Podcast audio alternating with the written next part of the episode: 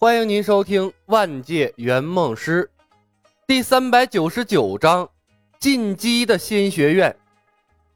河阳城北郊，冯公子百无聊赖地烤着一只兔子。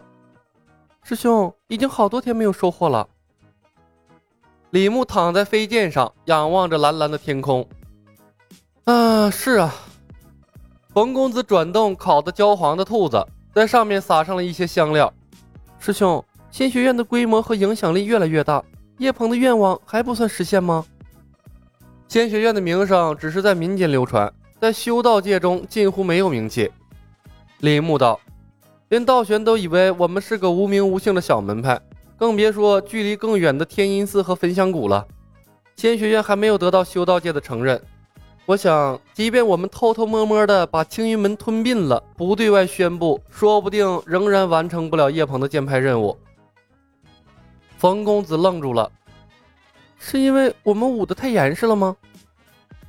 青云门有七大首座：诛仙剑、天邪神剑；天音寺有四大神僧无字玉璧；焚香谷有上官策、玄火剑；魔教有四大圣使，有鬼王、毒王等等。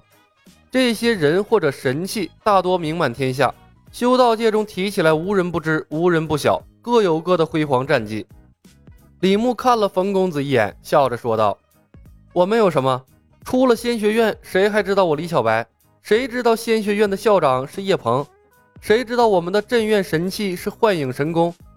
整个仙学院加起来，在修道界的名气都不一定有曾书长一个人大。无论青云门还是焚香谷，他们的名气都是实打实打出来的，不是靠人多积攒起来的。仙学院缺少标杆性的战绩。”靠阴人成不了名门大派。冯公子拎起烤兔子闻了闻，撕下了一只兔子腿递给了李牧。是啊，说起来，在诛仙世界搞出了这么大一个仙学院，我们两个竟然还没有扬名呢。怪不得我总感觉有什么地方不对劲儿呢。他斯文地咬了一口兔肉，兴致勃勃地问：“师兄，我们什么时候出去搞事儿？等七脉会武之后吗？”李牧笑了。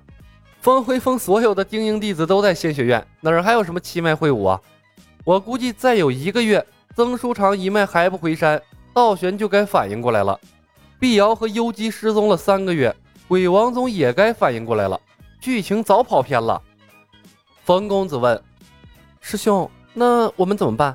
等他们所有人找上门来？同时找上门的人太多，我们两个就守不过来了。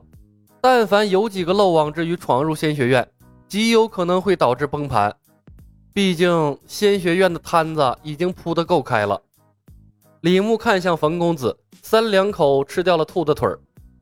我们不能被动的等别人上门来调查仙学院，要主动出击。两个月的时间其实也发展的差不多了，是时候把水搞浑了。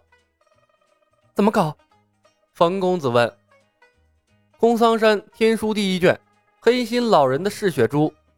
刘伯山鬼王宗想要的魁牛，这两件事炸开，足以调动所有人的目光了。李牧笑道：“原本在文秀下山之前，我就准备这么做了。不过道玄没把我们放在眼里，留给了我们两个月的缓冲时间。现在去空桑山抢天书更有把握了，说不定顺带着还能把叶鹏的任务完成了。”当天，李牧回到仙学院，便召开了全体教职工会议。向所有人传达了空桑山天书第一卷的消息，并表示要带众人去抢了天书，增加蜀山仙学院的底蕴。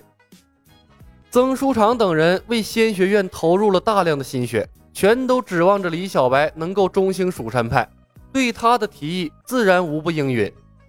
更何况，蜀山仙学院的典籍对所有的教职工都公开，抢到了天书第一卷，自然也是所有人受益。蜀山仙学院已经形成了一个利益共同体，每一个人都希望它能发展的更加兴盛。而且，在曾书长等人的心中，强大的李小白早该在世人面前亮相，向世人证明蜀山派的强大了。空桑山之行显然是个好机会。叶鹏是个求稳妥的人，蜀山派好不容易走上了正轨，刚刚幼苗期，正是潜心发展的时候。李小白偏偏这个时候要整幺蛾子，说实话，他挺不满意。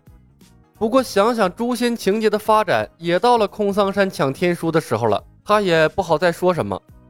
况且仙学院得到了天书，貌似也是一件好事儿，总比落在张小凡手里要好。冥冥之中，叶鹏有种危机感，不想让张小凡成长起来。毕竟那张小凡是诛仙世界的天命之子啊，真要被他成长起来，他这个校长能不能 hold 住还两说呢。他可不想等圆梦师离开了，上演穿越者大战位面之子的戏码。最兴奋的当属柳三元，他摩拳擦掌，不时的向李牧投去感激的眼神。谢天谢地呀，他的愿望终于被圆梦师提上日程了。次日，在一干普通学员羡慕的眼神中，五百精英团和所有的老师带齐了装备，被李小白仙师使用仙术拖着，缓缓升上了天空，开启了一场属于他们的历练之旅。没错，李牧以历练的名义，一举带走了所有的教职工，还有精英学生，他才不会给别的门派留下可趁之机，留着满是普通人的学校，谁乐意查让他们查去？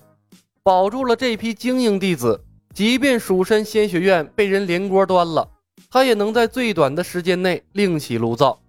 当然，把四千多名普通学生留下，才是对他们和仙学院最大的保护。一般情况下，没有修道者愿意和一群普通人计较。飞行奇术来自游戏世界，局限性只有飞行速度和距离，和数量无关。而在诛仙世界，五百多个人同时在天上飞，那是一幕相当壮观的场景。大多数时候，像文秀那样一次性二十多个人组团御剑飞行，已经算大规模了。更何况，蜀山仙学院有标志性整齐划一的制服。李牧不顾曾书长等人的反对，很骚包的打出了仙学院招生的条幅广告，还向下挥洒宣传页。所到之处，无不引起轰动，万人空巷。宣传页广告哪有实际展示出来的效果优秀啊？因为飞行骑术的速度取决于队伍中行动最慢的那个人，所以即便有加速魔法和各种加速道具，仙学院团队的飞行速度仍然不快。当蜀山仙学院团队慢悠悠地从各个城镇、村庄上空飞过，根本不像是出来历练。就像是专程出来打广告的一样，三千里路程，蜀山仙学院再次名声大噪。本集已经播讲完毕，感谢您的收听，喜欢的朋友们点点关注，点点订阅呗，谢谢了。